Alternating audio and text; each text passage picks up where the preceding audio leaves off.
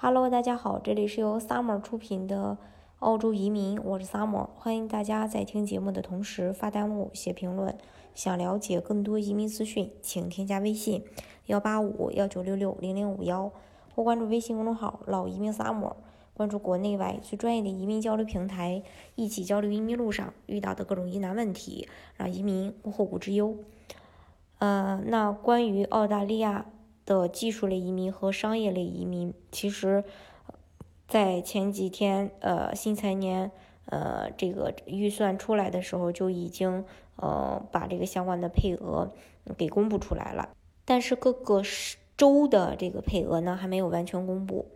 那目前也得到了来自新州，呃，这个相关呃移民律师的一些邮件啊。新州的提前批录取的商业及技术移民州政府提名的计划已经停止了。接下来，联邦政府将会公布新财年的移民计划，也将会在接下来的几周内给各州分配好本周财年剩余的时间的一个提名配额数量。进一步的消息就是，新州将会在其州政府的移民网页上去公布。当然，现现阶段对于不同类别的州政府提名移民签证政策是这样的。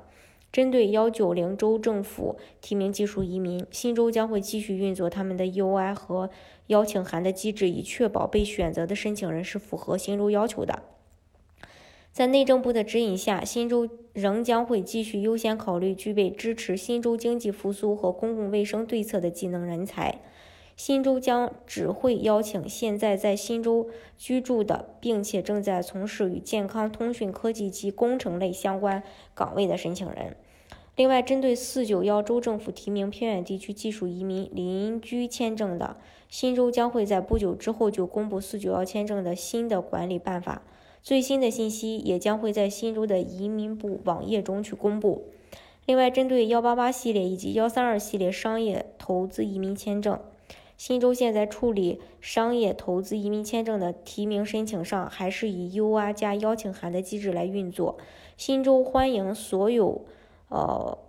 意愿在新州投资的商业投资移民申请人向他们递交 U R 申请，幺三二 B 签证的申请人除外。如果内政部有新的 B I I。P 提名配额给到新州，在本财年余下的时间内，新州有可能会改变上述的这个计划管理办法，回归过去非邀请函制的筛选方式。新州政府也强调，他们是不会回答关于商业技术移民州政府提名申请的所有相关提问的。而如果有任何最新的消息，新州也将会在其移民处的网页上公布。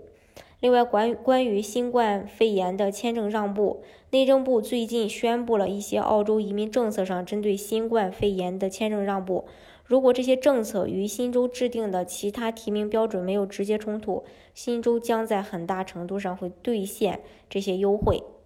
那其实根据呃我们对澳大利亚各州政府的观察，基本上可以确定新的商业投资移民提名申请正常化会在十一月内就能实现。对于不属于提前批次行业的商业投资移民申请人来说，现在就是最好的州政府提名申请材料准备和递交 EUI 意向申请的时间。所有材料准备好以后，待州政府正式启动，呃，那你就是第一批有配额的申请人。所以呢，大家也要去抓住这一个机会。好，今天的节目呢，就给大家分享到这里。如果大家想具体的了解澳洲的移民政策的话，欢迎大家添加我的微信幺八五幺九六六零零五幺，或关注微信公众号“老移民 summer”，关注国内外最专业的移民交流平台，一起交流移民路上遇到的各种疑难问题，让移民无后顾之忧。